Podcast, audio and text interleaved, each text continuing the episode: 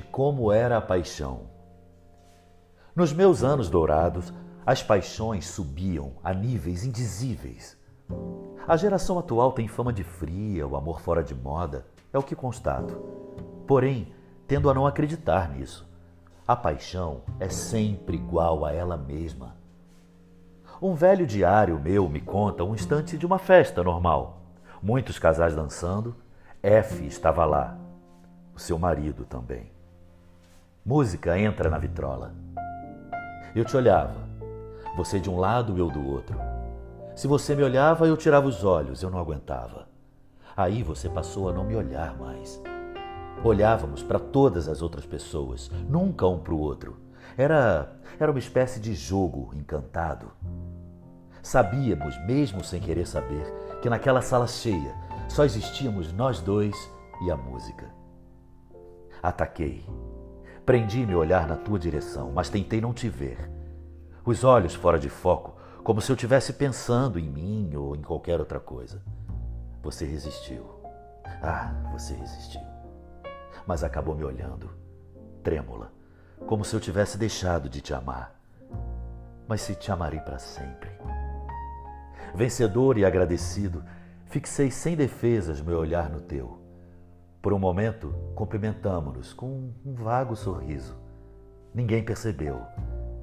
Teria sido mortal se alguém tivesse percebido. Era de novo minha vez. Um vaso de flores perto de mim, pequenas e amarelas as flores. Botei uma entre os dedos e iniciei uma discussão absurda sobre um assunto qualquer com alguém. A discussão tomou calor, era assim que eu queria.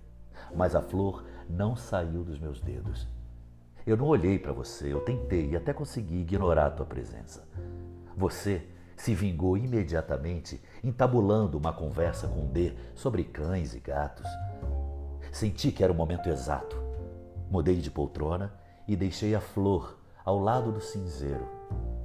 Instantes de ansiedade, mas quando olhei, te vi em minha poltrona com a flor entre os dedos. Ah, obrigado, obrigado, te amarei para sempre. Foi então que P tirou você para dançar e eu pus outra dose em meu copo. A música começou a tocar. P era meu único rival verdadeiro, eu sei disso. Era melhor que eu ignorasse o fato de você estar dançando com ele. Eu só não pude me controlar. Não pude. Comecei a marcar o ritmo da música, estalando levemente os dedos. Depois, com deliberação, eu diminuí o ritmo. E quando olhei para os teus pés, eu vi que obedeciam a mim e não à música. E então tive menos ciúme. Oh, meu amor, eu logo deixarei de te amar, mas antes é preciso que você seja minha e que eu seja seu. Possuir você me faria imortal. Um amigo meu conta que nessa época da boemia saía luz de mim. Era muita vitalidade, muita juventude. Depois que eu perdi Eliana, senti uma grande solidão naquele apartamento enorme para um homem só. Parecia que tinha morrido antes da vida começar. Tentava escrever o meu filme de terror, que depois veio se chamar A Culpa. Que outro nome poderia ter, não é verdade? E ao mesmo tempo, tomava notas de lembrança do passado. Com 23 anos já tinha pretensão de ter passado e desejo de escrever essa biografia. Agora que tudo passou, eu posso lembrar. Um dia, no início do namoro, fui almoçar com Eliana no restaurante na Floresta da Tijuca, que acho que está lá até hoje, Éramos muito jovens e estávamos muito apaixonados. Quando saímos, brilhou na nossa frente, baixa, no horizonte, a estrela vespertina.